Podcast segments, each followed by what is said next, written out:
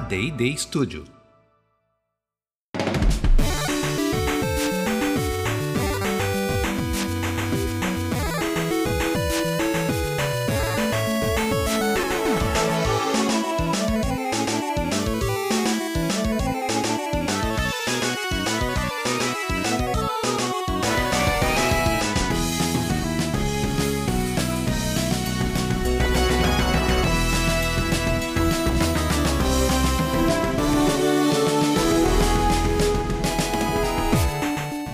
Ao vivo, o Poco Pixel Chronopedia Preview. Eu sou o Adriano Brandão, do meu lado tá o Danilo Silvestre, tudo bom? Tudo bom, beleza? Maravilha! Preview, Chronopedia, Chronopixel, Poco Pixel, é muito difícil. O que, que é isso?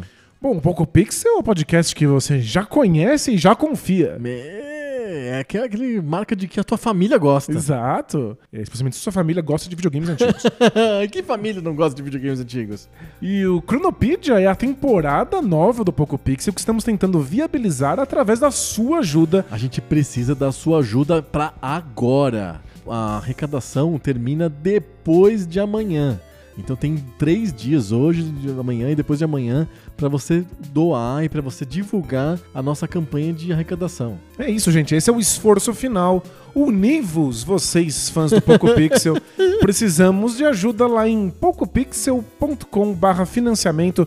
Tem várias contribuições possíveis. Escolha a que for melhor para você, com várias recompensas cada uma. Exatamente. Se você quer saber o que, que vai ser a temporada Chronopedia, é uma é uma enciclopédia, é uma coleção em fascículos da história dos videogames. Desde 1970 até os dias de hoje, em 12 episódios, dependendo da meta que a gente conseguir bater do financiamento, até 13 episódios, porque a gente vai falar sobre os videogames dos anos 2020, se uma meta bem audaciosa Uau, for batida. Chocante. Quero muito, quero muito escutar o Danilo falando sobre os anos 2020.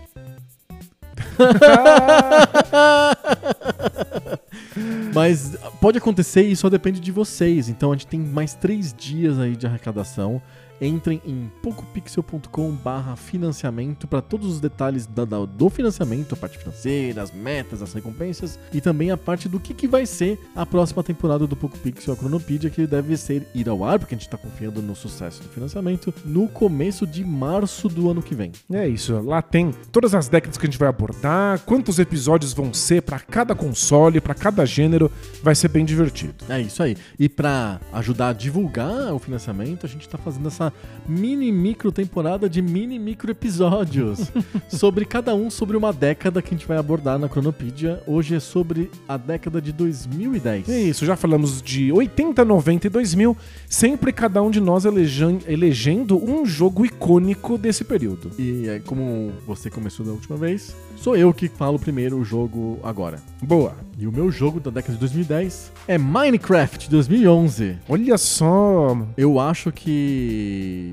2010, e eu acho que isso tá vindo até hoje, eh, Minecraft é um dos jogos mais influentes de todos os tempos. Eu acho que ele se junta a Mario, se junta a Zelda, se junta a Tetris em jogos que tem uma jogabilidade de muito, muito básica, digamos assim, muito básica não no sentido de que é simples, mas no sentido de que tá na base de muita coisa que vai ser feita depois. Ele meio que mostra o que tem que ser feito e várias, várias gerações de game designers e também de jogadores vai usar essa experiência como base do que vai acontecer depois. Não, E é muito fascinante que seja um jogo de tanto apelo, que chegue num público tão vasto, amplamente considerado um dos jogos mais vendidos de todos os tempos. É sim, sem dúvida. E é um jogo de gráficos tão simples. Extremamente simples. Que pode ser bonito, né? Tem, tem sua beleza, é recebeu legal, várias é atualizações. legal. A ideia do pixel 3D é interessante. É interessante, mas vai na contramão do que era o gráfico ultra realista que os anos 2000 estavam sonhando pros videogames. Ele, ele é- ele é o anti-AAA, o Minecraft. Perfeito. E em todos os aspectos. Ele não tem storytelling, ele não é, se preocupa em ser cinematográfico, ele não quer ser o cutting edge da tecnologia, ele não quer estar sempre na última versão possível da tecnologia, com é, ray tracing da- dos, dos reflexos, do não sei o que. Nada disso importa pro Minecraft. Ele mal tem uma campanha, e- o lance dele é você construir coisas. É só isso. E isso é tão profundo, é uma jogabilidade tão simples e tão profunda que muitos jogos de hoje têm que fazer coisas estilo Minecraft, porque sem isso não vai. Tem uma geração inteira de jogadores que exigem construir coisas dentro dos jogos. Tem que ter construção de coisas. Perfeito. E tem vários elementos sociais dentro do Minecraft que acabam se tornando muito importantes. Fundamentais. Você quer mostrar para as pessoas o que você construiu, você quer ver o que elas construíram também, você quer construir coisas juntas. E o jogo tem muitas possibilidades diferentes para que você possa ficar só na construção ou possa explorar o mundo. Você Exato. pode fazer aventuras, você pode contar histórias, você pode só fazer máquinas. É um brinquedo perfeito. O Minecraft é como se fosse o brinquedo perfeito. É, é um grande brinquedão, muito bem desenvolvido, de, com uma clareza muito grande de mecânicas, jogabilidades de proposta. Realmente é um dos jogos mais bem sucedidos de todos os tempos. Não tem dúvida. E é uma, uma marca importante do que os jogos e do que a comunidade de jogadores virou na década de 2010. E a questão online, o online é a base dessa história, é, é tipo, o jogo é sobre a internet, é sobre a comunidade. Um monte de outros jogos tiveram que criar mecânicas de construção de bugiganga, de construir base. Mesmo jogos estilo tiro, de, em terceira pessoa, tem que, você tem que construir sua base, você tem que melhorar a tua arma, você tem que construir coisas estilo Minecraft, porque é o melhor jeito de você criar uma comunidade em volta daquele teu jogo é através de uma mecânica estilo Minecraft. Que jogos que a gente tem na história dos videogames que a gente pode dizer mecânica tipo nome do jogo? É verdade. É muito raro o Minecraft tem uma mecânica tipo Minecraft. E é, um dos nossos objetivos nessa temporada Chronopedia é pensar também quem são os jogadores de cada tempo. Pensar em como eles moldam os jogos e como os jogos moldam esses jogadores também. E acho que o Minecraft cria um gênero novo de jogadores. Ele dá ênfase pra coletividade, pra sociedade de jogadores. E acho que isso é realmente uma marca dos nossos tempos. Minecraft pra mim é menos a cara de 2010, eu diria que a cara de 2010 até agora, assim. Faz sentido. Como se fosse uma grande década. A gente tá no começo da década de 2020, né? E o Minecraft ainda tem uma, faz uma sombra muito grande sobre, sei lá, sobre o Zelda do Tears of the Kingdom. Tem que ter mecânica de Minecraft. E um monte de outros jogos que são lançados agora tem que ter mecânica de Minecraft. Será que o razão. GTA 6 vai ter mecânica de Minecraft? Vai permitir que você construa coisas? É, né? por que não? Não ficaria surpreso. Eu também não ficaria nada surpreso. Bom, vamos lá. É, eu por pouco não escolhi GTA V Ah, olha só. como. Você não tinha escolhido quem escolheu GTA. Fui eu, né? Exato, você escolheu na década passada. Acho que o GTA V é um grande exemplo de mundo gigante, de jogo Gigante. infinito. E é no mesmo lugar que o San Andreas que eu escolhi. Pois é. É em San Andreas, é. Considerei o Last of Us, que foi tema da nossa temporada anterior de Poco Pixel, a Link to the Past, porque o The Last of Us talvez seja o auge do storytelling, no- Storytelling. no- nos videogames. Mas no fim das contas eu escolhi uma coisa levemente diferente. Hum, eu vou curioso. com The Elder Scrolls V Ah, Skyrim. O Skyrim, claro, claro. Eu acho que Skyrim é a grande definição de um jogo infinito. Perfeito. Um jogo que se pretende infinito. Então não O é Minecraft só... também é um jogo infinito. Exato, é. Marca de- de- de- desses anos, né? Sim.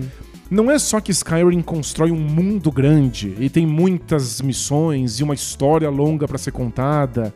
Ele também tem um gerador de missões que faz com que mesmo se você por algum motivo for capaz de fazer todas as missões pré-programadas, ele vai criar missões novas do zero, missões Perfeito. genéricas pra que você sempre possa continuar tendo o que fazer. Brisei aqui na minha cabeça porque imagina agora com inteligência artificial sofisticada como que pode ser jogos gerados por si mesmos no futuro. Pois é, talvez você tenha missões que não sejam tão simples e genéricas quanto as que o Skyrim cria. Que é um gerador de missões do tipo junta A com B com C e cria uma missão nova. Isso, né? talvez você tenha histórias e diálogos, né? Com Mas- o, o chat GPT criando o jogo na tua frente, né? Mas se a gente tá sonhando com esse tipo de possibilidade de um jogo generativo, Uhum. é porque o Skyrim pôs os pezinhos nessa poça. 2010 é a década em que os jogos precisam ser grandes. Grandes. Eles precisam ser grandes em escopo, em tema e principalmente em duração. É, é incrível como quanto mais jogos a gente é capaz de produzir, mais as pessoas querem ficar num jogo só. Sim. As pessoas querem ficar num jogo único. É o jogo daquele momento e as pessoas querem que dure 100, 200, 300 horas. É o Super Pong. Exato. Porque o Pong, já aí que é uma história circular, né? A gente tá voltando pros anos 70 em que as pessoas compravam um videogame que só tinha um jogo. E não, e não podia ter outros jogos, porque não é baseado em cartucho. Era Pong, era uma jogabilidade. Você comprava uma jogabilidade, na verdade. Você ia na loja, comprava uma jogabilidade e usava ela na tua, na tua televisão, a jogabilidade, que é a jogabilidade de Pong. Queimando pauta, quando o Atari 2600 foi criado, ele foi criado para ser um videogame de Pongs e que você trocasse o cartucho para jogar outros tipos de Pongs. Incrível, né? Quantos tipos de Pong é, Pois é. a gente é capaz de criar, né? Agora, muita gente quer um único jogo e o Skyrim foi saindo em consoles após consoles muitos anos depois do lançamento, assim como o GTA V Sim. também. Porque no fundo as pessoas compram videogames novos e elas querem poder jogar o Skyrim de Exato, novo. é. Agora com gráficos um pouquinho melhorados e telas de load um pouquinho mais rápidas. Mas é isso, o Skyrim acho que é a execução de um sonho antigo do jogo total, do jogo O infinito. jogo total. É isso, é, é uma jogabilidade que é infinita, porque você pode sempre fazer novos personagens com novas classes, com novas armas, você tem sempre o que experimentar. Uma história que não É. termina nunca, num mundo que você nunca vai acabar de ver. É muito interessante como que eu consegui enxergar a conexão entre o maximalismo do, do Skyrim com o minimalismo do Minecraft. Meio que eles se encontram. Uma coisa que você constrói o tempo inteiro e nunca termina, que é um universo sem fim. O, o Minecraft consegue fazer isso com o mínimo dos recursos e o Skyrim é o máximo, máximo. dos recursos. Mas em todo caso, são jogos que querem engolir tudo, né? É, São jogos que querem ser uma experiência totalmente imersiva que destrua todas as outras. é, exatamente. Então, acho que é uma marca de uma modernidade nos videogames, esses jogos que sonham com um escopo tão grande, tão grande, que uma década antes não era nem imaginável. Não, nem um pouco imaginável. Gente, é isso. A gente tá terminando agora a temporadinha, a mini micro temporadinha de pequenos micro, mini micro episódios do Poco Pixel. São uma espécie de degustação, de amostra grátis do que vai ser a próxima temporada do Poco Pixel, a Cronopedia. Faltam muito poucos dias, faltam tipo três dias para acabar o financiamento. A gente precisa demais de vocês. Então, os últimos, é o último fôlego que a gente quer de vocês. Divulguem o pocopixel.com/barra financiamento pra gente conseguir chegar lá. A gente tá gravando isso com antecedência, a gente não sabe se já chegou, mas sempre tem uma meta depois da meta que a gente pode alcançar ainda. É sempre a corrida não termina. A gente tem mais três dias pra conseguir essa verba pra gente produzir a próxima temporada do Poco Pixel. Nossa campanha é como Skyrim, assim. é- É, nós, nós temos uma visão grande, bem vasta, e tem várias metas que tornariam isso possível. Contamos com a ajuda de vocês e esperamos que a gente se encontre de novo numa temporada completa, contando com mais detalhes ao invés de um jogo só. Um jogo só. essa é. história incrível dos videogames dos anos 70 até agora. É isso aí. Então, muito obrigado pelo, pelo apoio que a gente está recebendo, um monte de mensagens e o apoio financeiro, divulgação de vocês da, da- do financiamento coletivo. A gente está muito feliz, muito grato, seja qual for o resultado, a gente está de alma lavada com o que está rolando tudo com relação à Cronopedia. Eu tenho fé, acho que a gente vai conseguir e em março de 2024 estaremos aqui de volta com muito mais episódios sobre videogame velho. Isso. E novo também. Isso. E co- com sorte, não vai ser papinho. Ah, vai aí, ser papão. Aí vai ser papão. É isso aí. Valeu, gente! Tchau. e pocopixel.com barra financiamento. É isso aí.